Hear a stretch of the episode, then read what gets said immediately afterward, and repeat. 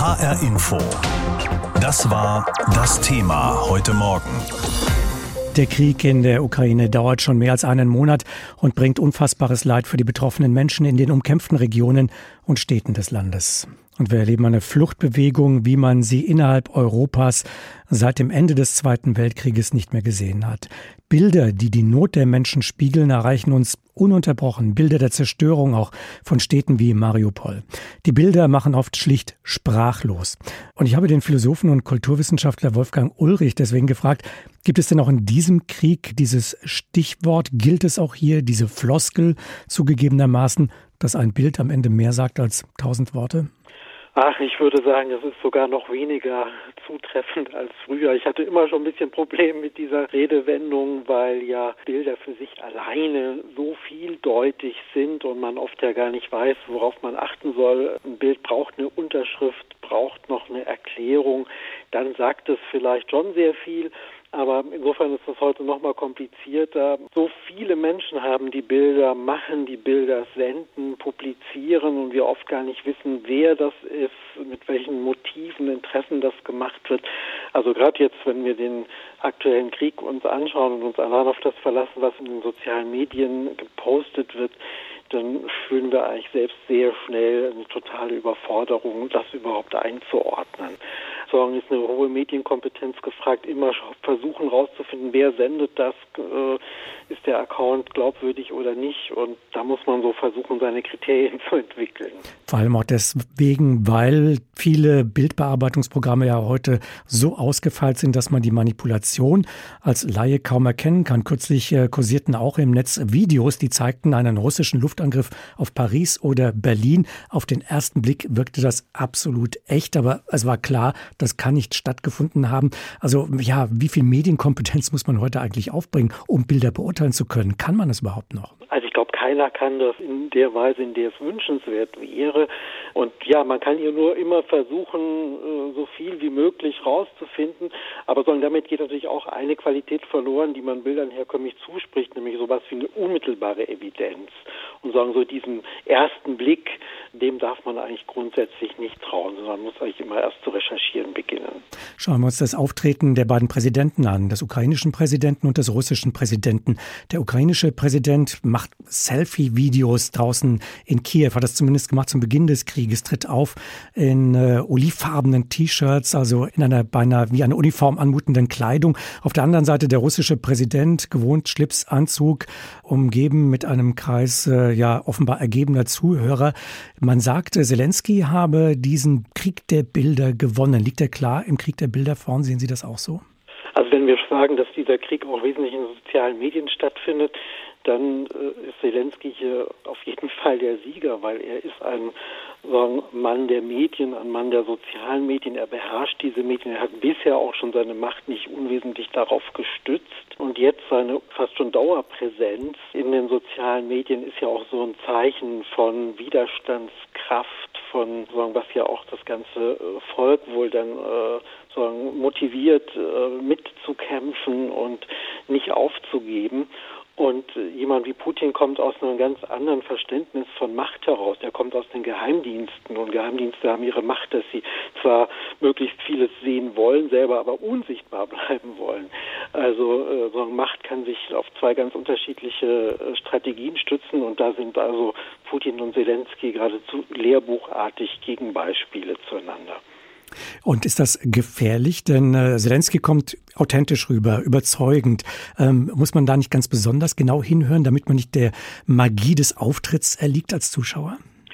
Selbstverständlich. Und ich denke, das wird dann die Aufgabe sein, wenn dieser Krieg hoffentlich in absehbarer Zeit vorbei ist, dann auch nochmal medienkritisch zu fragen, was ist da vielleicht an Propaganda passiert, wenn man sich jetzt mal auch bei Zelensky anschaut, den Instagram-Account, ähm, wo ja viel auch Videomaterial äh, direkt aus dem Krieg gepostet wird und mit Musik unterlegt zum Teil. Man hat das Gefühl, das sind alles Filmtrailer äh, aus Hollywood oder von Netflix ähm, also unglaublich professionell wirkendes Material und auch schon eben so aufbereitet, als sei es schon ein Medienereignis primär, ähm, also wo diese Professionalität, die er und sein Team an den Tag legen, einem fast schon wieder auch ein bisschen unheimlich wird. Sagt der Philosoph und Kulturwissenschaftler Wolfgang Ulrich, mit dem ich über die Macht der Bilder in diesem Krieg in der Ukraine gesprochen habe. Und mit Bildern des Krieges beginnt auch der Bericht von Palina Milling zur Lage in der Ukraine. Diese Bilder gingen um die Welt. Menschen, die über die Trümmer einer Straßenbrücke zu fliehen versuchen, Schritt für Schritt zwischen Betonbrocken. Die Ruinen der Brücke waren Anfang März zeitweilig der einzige Fluchtweg aus dem Städtchen Erpin. Dort im Nordwesten der ukrainischen Hauptstadt liefern sich die Streitkräfte erbitterte Gefechte mit den russischen Truppen seit Wochen. Heute Nacht konnte der Präsident Volodymyr Zelensky einen Erfolg verkünden. Unsere Verteidiger rücken in der Region Kiew vor. Sie gewinnen die Kontrolle über das ukrainische Territorium zurück. Sie haben Irpin befreit. Die Okkupanten werden aus Irpin herausgedrängt, auch aus Kiew. Aber es ist noch zu früh darüber zu reden, dass dieser Teil der Region sicher ist. Die Kämpfe gehen weiter. Seit einigen Tagen meldet der ukrainische Generalstab, dass es in den Vororten von Kiew gelinge, sogar einige Geländegewinne zu machen. Die Präsenz des russischen Militärs bleibt aber offenbar weiterhin groß, auch nach Erkenntnissen ausländischer Aufklärungsdienste. Nur 150 Kilometer weiter nördlich von Kiew droht eine neue humanitäre Katastrophe in der Stadt Tschernihiv. Nahe der belarussischen und russischen Grenze ist das einst schmucke Städtchen seit Tagen ohne Strom und unter starkem Beschuss. Seit eine wichtige Autobahnbrücke in die Stadt zerstört wurde, ist es nahezu unmöglich, Lebensmittel und Medikamente nach Tschernihiv zu bringen. Keine Entspannung auch in mehreren Kriegsherden innerhalb der Ukraine, Bombardements im Nordosten, Kämpfe im Donbass, entschiedene Verteidigung im Süden am Schwarzen Meer. Und weiterhin keine Hoffnung auf Rettung für Mariupol. Etwa ein Drittel der Bewohner ist laut Bürgermeister Vadim Boychenko immer noch in der umzingelten Stadt.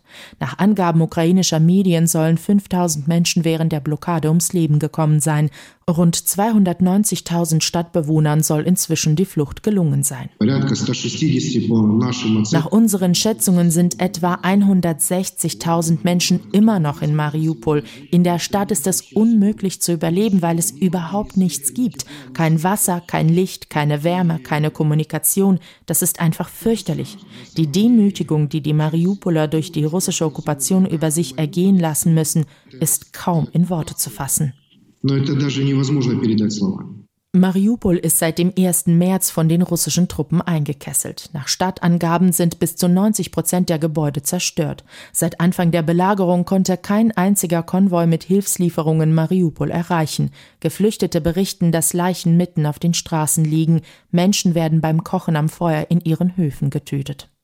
Der UNO-Generalsekretär Antonio Guterres hat gestern Vermittlung angeboten, um einen humanitären Waffenstillstand zwischen der Ukraine und Russland zu erreichen. Seit Anfang der Invasion habe der Krieg zu einem sinnlosen Verlust tausender Leben geführt, erklärte Guterres. Mehr als zehn Millionen Ukrainer, ein Viertel der Bevölkerung, sind demnach im In- oder Ausland auf der Flucht. Rund viereinhalb Wochen nach dem Beginn der russischen Invasion in die Ukraine treffen sich heute Delegationen aus Russland und der Ukraine in Istanbul in der Türkei zu einer neuen Verhandlungsrunde. Karin Sens ist unsere Korrespondentin in Istanbul und von ihr wollte ich heute Morgen wissen, ob es denn bei diesen Gesprächen heute, die so gegen halb zehn beginnen sollen in Istanbul, ob es dort auch und vor allem um die Lage der Zivilisten geht, um die humanitäre Lage in den umkämpften Regionen und Städten. Also das ist auf jeden Fall das, was wir von der türkischen Seite hören und von der ukrainischen Seite. Man möchte über eine Waffenruhe sprechen, um eben ja diesen humanitären Korridor zu schaffen, sprich also um die Bevölkerung gerade in den belagerten Gebieten versorgen zu können. Könnte die Türkei eine aktive Rolle spielen in den Vermittlungen zwischen diesen beiden Ländern, den beiden Kriegsparteien? Oder sagt man, wir sind hier neutral, wir stellen einfach nur den Ort zur Verfügung? Also es ist im Moment unklar, wie aktiv die Türkei sein wird. Dass sie aktiv ist, ist klar. Präsident Erdogan hat gestern Abend nochmal bei einer Pressekonferenz gesagt, dass man sich am Morgen vor den eigentlichen Gesprächen mit den Delegationen treffen werde. Wer ist man? Wissen wir nicht. Wird man sich mit den Delegationen zusammentreffen oder wird man die getrennt treffen? Das wissen wir auch nicht. Und wir wissen auch nur teilweise, wer in diesen Delegationen vertreten ist. Das heißt beispielsweise, dass der ukrainische Verteidigungsminister mit angereist ist. Von der russischen Seite soll ein Berater von Putin mit dabei sein. Und deswegen ist auch offen, sage ich mal, auf welchem Level dann tatsächlich auch die türkische Seite dann diese Delegation treffen wird. Und was sicherlich auch eine spannende Frage ist, vor zweieinhalb Wochen etwa, da hatten wir schon Gespräche auf Außenministerebene in Antalya in der Türkei. Da war Außenminister Cavusoglu zusammen mit dem ukrainischen und dem russischen Außenminister. Ob jetzt auch wieder ein Vertreter direkt bei den Gesprächen dabei sein wird, auch das ist im Moment noch nicht bekannt. Welche Rolle könnte denn Präsident Erdogan spielen? Wie sieht das Verhältnis von ihm aus zu Zelensky und Putin? Kann er da zwischen den beiden in irgendeiner Form als neutraler Vermittler auftreten? Also Erdogan sieht sich auf jeden Fall in dieser Vermittlerrolle und preist es auch immer wieder an. Es ist so, dass ja viele von der Freundschaft von Erdogan und Putin sprechen. Er selber hat ja auch beim Besuch von Olaf Scholz gesagt, er möchte die Freundschaft zu Zelensky und Putin auf gar keinen Fall aufgeben. Das sei wichtig eben gerade für diese Vermittlerrolle. Tatsache ist aber, dass die, ich würde mal sagen, eher eine sehr pragmatische Beziehung haben, Putin und Erdogan. Denn es gibt diverse Konfliktpunkte, wenn wir beispielsweise nach Syrien schauen, wo sie eigentlich auf unterschiedlichen unterschiedlichen Seiten stehen. Genauso ist es auch in Libyen. Ich sage eigentlich, weil beide es eben immer wieder geschafft haben, sich zusammenzuraufen und Kompromisse zu finden, in diesen heiklen Gebieten zusammenzuarbeiten. Und da hat Erdogan eben und sein Präsidentensprecher auch in einem Interview erst vor kurzem wieder darauf hingewiesen, dass eben durch diese Zusammenarbeit auch verhindert werden kann, beispielsweise in Syrien, dass weitere Flüchtlinge eben in die Türkei und möglicherweise auch weiter nach Europa kommen würden. Ich glaube, das ist auch ein Grund, warum sich der Druck in Grenzen hält. Ähm, die Türkei beteiligt sich ja nicht an den EU-Sanktionen gegen Russland und da kommt vom Westen relativ wenig Druck. Da zeigt man sogar immer wieder auch mal Verständnis. Zuletzt der holländische Ministerpräsident Rütte, der hier in der Türkei zu Gast war. Liegen denn irgendwelche konkreten Vorschläge auf dem Tisch oder wäre es vorstellbar, dass man darüber spricht, wie man die Kampfhandlungen einstellt, also nicht nur humanitäre Korridore öffnet für die Zivilisten, während die Kämpfe weitergehen, sondern dass man tatsächlich schon mal auslotet, wie könnte ein Ende der Kämpfe aussehen, unter welchen Bedingungen? Also da hat sich der Präsidentensprecher Kallen auch in einem CNN-Interview geäußert. Er sagte, es ist einfach vor allem für die Türkei wichtig, dass man eben mit Russland auch im Gespräch bleibt. Und er hat schon von einer Sicherheitsarchitektur nach dem Krieg gesprochen. Wer, wenn nicht die Türkei, solle denn mit ihnen reden? Denn mit anderen NATO-Mitgliedern, da hätte man überhaupt kein vertrauensvolles Verhältnis mehr von Seiten Russlands. Also da geht es wirklich tatsächlich darum, dass die Türkei eben vor allem diesen Gesprächskanal offen halten möchte und dass sie sich eben ja fast schon in der einzigen Position sieht, die das eben auch wahrnehmen kann. Sie hat natürlich auch ganz eigene Interessen. Das sind zum einen wirtschaftliche Interessen, die sie mit beiden Ländern sehr eng verbinden. Aber was jetzt am Wochenende auch nochmal dazugekommen ist, wir haben hier zwei Seeminen im Schwarzen Meer auf der türkischen Seite entdeckt und die wurden dann kontrolliert gesprengt. Also es geht praktisch wirklich auch um den Sicherheitsaspekt, denn diese Seeminen, wenn die in den Bosporus gelangen, wo wir erheblichen Schiffsverkehr haben, unter anderem auch Öl- und Gashandelsschiffe, Schiffe. Und da warnen Experten davor, dass wenn es da zu einer Kollision kommen würde, dann könnte es zu einer immensen Explosion kommen. Der Bosporus ist ja mitten in Istanbul und das wäre eben nicht nur eine Katastrophe für die Metropole, es könnte auch zu einer Umweltkatastrophe führen. Also die Türkei hat diverse Interessen, auch eigene Sicherheitsinteressen daran, dass dieser Krieg möglichst bald beendet wird sagt Karin Sens, unsere Korrespondentin in Istanbul, dort, wo in gut einer Stunde eine neue Verhandlungsrunde beginnen soll zwischen einer ukrainischen und einer russischen Delegation. Krieg in der Ukraine. Fakten, Analysen, Meinungen und Hintergründe in HR Info und auf hrinforadio.de. Angesichts der veränderten Bedrohungslage in Europa nach dem russischen Angriff auf die Ukraine beginnen in Deutschland Diskussionen über einen Raketenschutzschild fürs Land. Bundeskanzler Olaf Scholz und Bundeswehr-Generalinspekteur Eberhard Zorn haben bereits darüber beraten, wie das 100 Milliarden Euro Sondervermögen zur Stärkung der Bundeswehr konkret verwendet werden soll. Im Gespräch ist offenbar das israelische Raketenabwehrsystem namens Arrow 3. Verteidigungspolitiker des Bundestages sind gerade in Israel. FDP-Politikerin Agnes Strack-Zimmermann ist die Vorsitzende des Verteidigungsausschusses des Deutschen Bundestages. Wir haben sie heute Morgen in Tel Aviv erreicht und ich habe sie gefragt, ist ein möglicher Kauf von Arrow 3 Anlass für die Reise oder ist das eher ein zufälliges Zusammentreffen? Ja, in der Tat ist das eine Zufälligkeit. Wir beschäftigen uns ja immer mit Möglichkeiten, wie wir Deutschland, vor allen Dingen aber Europa, wir wollen ja auch europäisch denken, besser schützen können auch äh, für bessere Abschreckung sorgen können. Und insofern hatten wir den Punkt Arrow 3 dort in dem Unternehmen uns das System erklären zu lassen vor. Aber es ist jetzt wirklich ein reiner Zufall, dass ich deswegen hier bin. Wie konkret wird es denn gehen in Israel in diesen Gesprächen vor dem Hintergrund, dass eben jetzt in Deutschland doch darüber diskutiert wird, das System anzuschaffen? Kann es da schon weitergehende Gespräche und Verhandlungen über einen Kauf dann jetzt innerhalb dieser Reise geben? Also ich reise hier nicht und verhandle nicht, ich habe auch nicht einen Koffer voll Geld mit, sondern es geht darum, dass wir uns auch als Verteidigungspolitiker natürlich Gedanken machen. Letztlich wird das Militär den Bedarf erklären. Letztlich muss dann der Haushaltsausschuss entscheiden. Aber Fakt ist, dass wir uns angesichts der Bedrohungslage, dass Russland wieder seiner Worte ein Nachbarland überfällt, sich schon ernsthaft damit auseinandersetzen, trotzdem in Ruhe und Gelassenheit und nicht hektisch. Es geht um Arrow 3. Das ist ein Schutzschirm, der auf Raketen reagiert, die exoatmosphärisch daherkommen. Also wir sprechen auch nicht vom Iron Dome.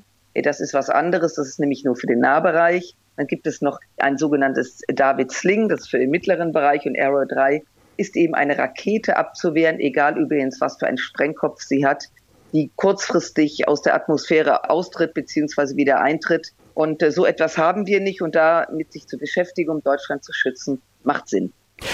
Das heißt, da wird eine Lücke geschlossen oder würde eine Lücke geschlossen werden in der Verteidigung Deutschlands, wenn dieses System angeschafft würde.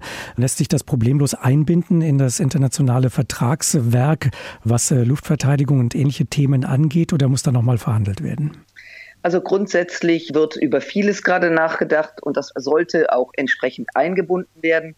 Aber uns als Verteidiger geht es ja vor allen Dingen darum, eine Abschreckung zu haben. Und eine Abschreckung ist immer auf der einen Seite eine defensive Raketenabwehr, dass man ein solches System hat, auf der anderen Seite eben auch offensiv sein kann. Deswegen macht der Kauf der amerikanischen Flugzeuge F-35 auch Sinn. Das gemeinsam ist ein Paket Abschreckung. Und wenn man daran Interesse haben sollte, dann gilt es natürlich, das auch mit den europäischen Nachbarn zu klären. Seit wir darüber diskutieren, sind auch einige Unternehmen in Deutschland weltweit von großer Unruhe getrieben nach dem Motto, was macht Deutschland da? Mir ist sehr wichtig zu sagen, dass alles, was wir entscheiden werden, rein militärisch äh, initiiert wird und nicht industriepolitisch, sondern unsere Aufgabe ist es, das Land, den Kontinent zu schützen und uns damit zu beschäftigen. Das heißt, äh, wenn ich Sie da richtig verstehe, Priorität hat, ein geeignetes System schnell zu beschaffen und jetzt nichts Neues aufzusetzen, was dann sehr, sehr lange geplant werden muss, modifiziert werden muss und dann irgendwann mal käme und zu einem Preis, bei dem man auch erfahrungsgemäß noch nicht absehen kann, wie hoch er sein würde. Frau Strack-Zimmermann. Ja, es ist nicht nur eine Zeitfrage. Auch das muss natürlich besonnen gemacht werden und nicht in Hektik. Es geht darum, dass es natürlich logischerweise in Deutschland weltweit industriepolitische Interessen gibt. Da liegen 100 Milliarden und da bekommt der eine oder andere glänzende Augen. Unsere Motivation ist aber nicht, wo ein Industrieunternehmen ist, sei es, ob das innerhalb Deutschlands in einem bestimmten Bundesland sind oder in einem bestimmten Europa oder in den USA, sondern es geht darum, sich sachlich damit auseinanderzusetzen. Und ich bin gerade in Israel. Israel ist ein Land, was seit seiner Gründung von Feinden umgeben ist, tägliche Angriffe ausgesetzt ist und rein technisch so unglaublich weit voranliegt, dass es großen Sinn macht, gerade unter diesem Aspekt, sich mit Israel darüber zu unterhalten. Sie haben äh, die europäischen Nachbarn auch angesprochen. Wäre es nicht sinnvoll, bevor man in Deutschland entscheidet, ein solches System zu kaufen, sich zu fragen, ob man das nicht innerhalb der NATO anschafft, in einer Arbeitsteilung und damit eben auch etwa die Nachbarn im Osten, Polen oder die baltischen Staaten mitschützt? Würde das System nur in Deutschland aufgestellt werden, würden wir primär uns selbst schützen, aber eben nicht die europäischen Nachbarn. Es geht in der Tat darum, wie weit, wenn man ein solches System anschaffen würde, es so platziert, dass es sozusagen auch die europäischen Nachbarn betrifft. Da haben Sie völlig recht. Man muss wissen, es gibt da unterschiedliche Anzahl von Radarstationen, die man dann entsprechend platzieren würde. Aber all das ist noch Zukunft. Entscheidend ist, braucht das Militär es, trägt das Militär das und macht es Sinn, das für Europa, für Deutschland anzuschaffen.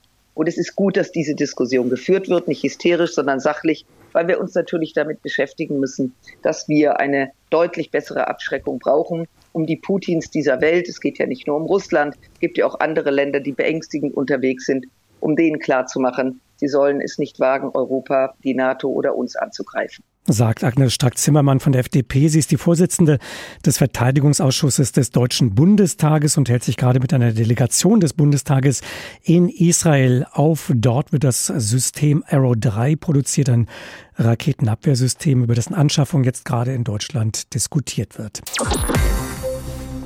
Der Krieg in der Ukraine ist neben dem Krieg mit Bomben auch ein Krieg der Worte und auch der Bilder.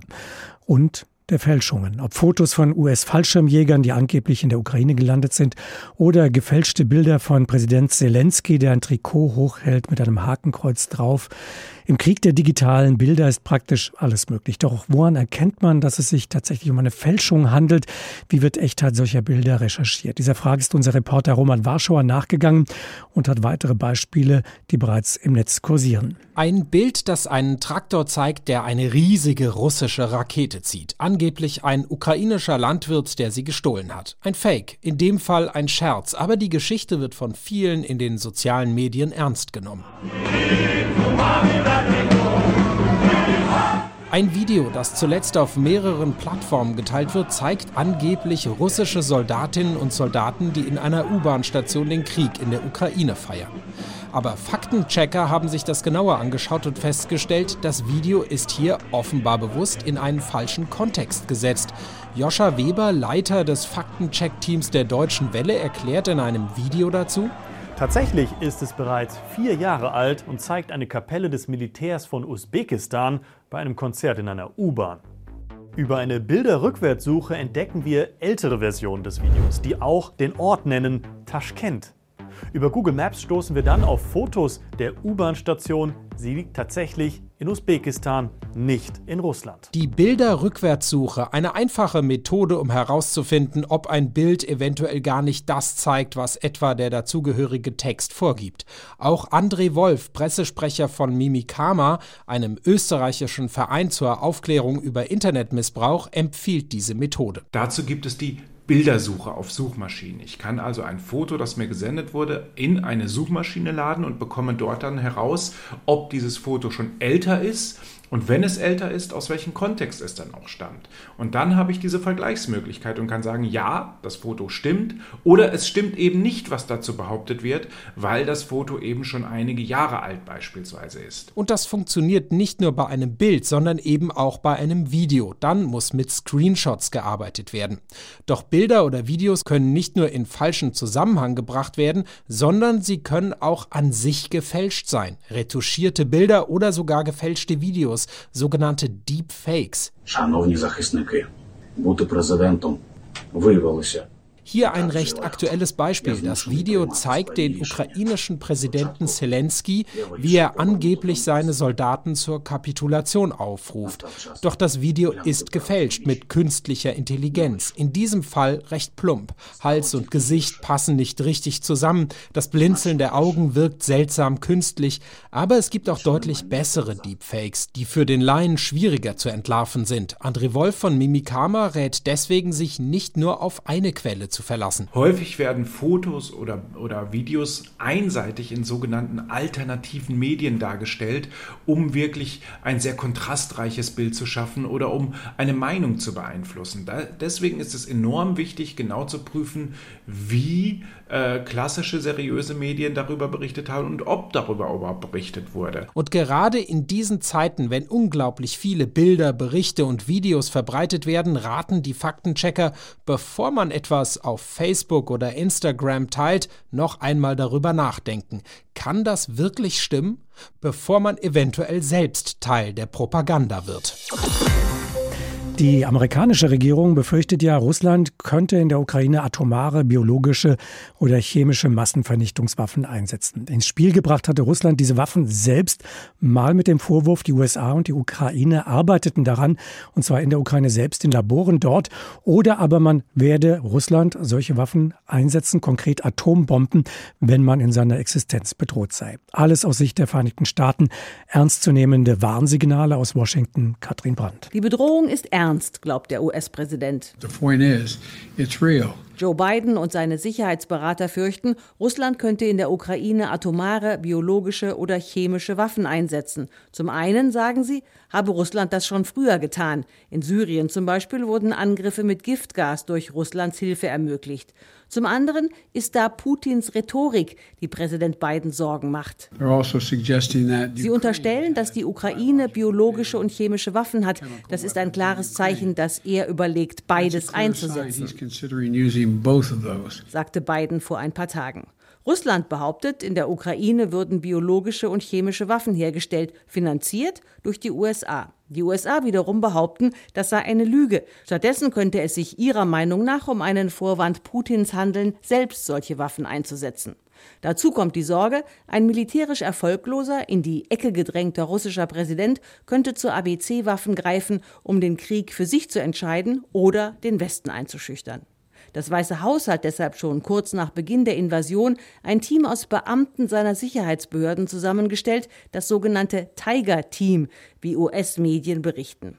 Mehrmals in der Woche sitzen die Experten offenbar zusammen und überlegen unter anderem, wie die USA und die NATO auf einen Einsatz von ABC-Waffen reagieren könnten. Ihre Überlegungen sollten vorige Woche in die Diskussionen beim NATO-Gipfel in Brüssel einfließen. Auch NATO-Generalsekretär Stoltenberg machte sich dort öffentlich Sorgen. Der Einsatz von chemischen Waffen wäre ein krasser Verstoß gegen internationales Recht und würde weitreichende Konsequenzen haben, sagte er. Und es gehe dabei nicht allein um die Ukraine, denn das könnte auch schwerwiegende Folgen für benachbarte Länder bedeuten, denn jede Vergiftung oder Verbreitung chemischer oder biologischer Mittel wird natürlich die Nachbarn in Mitleidenschaft ziehen. Wäre das dann als Angriff auf die NATO zu werten, der womöglich einen Militäreinsatz nach sich ziehen könnte? In Erinnerung ist noch der Giftgasangriff im syrischen Bürgerkrieg vor neun Jahren. Fast 1500 Zivilisten wurden vom syrischen Militär getötet, darunter hunderte Kinder. Präsident Obama hatte zuvor eine rote Linie gezogen. Sollte der syrische Präsident Assad Giftgas benutzen, würde das US-Militär einschreiten. Doch es schritt nicht ein. Präsident Obama wollte vorher noch die Zustimmung des Kongresses einholen. Als er die nicht bekam, blieben die Flugzeuge am Boden. Zwar wurde am Ende das Chemiewaffenarsenal Syriens größtenteils zerstört, doch diese Entscheidung Obamas ist bis heute hoch umstritten. HR Info. Das Thema. Wer es hört, hat mehr zu sagen.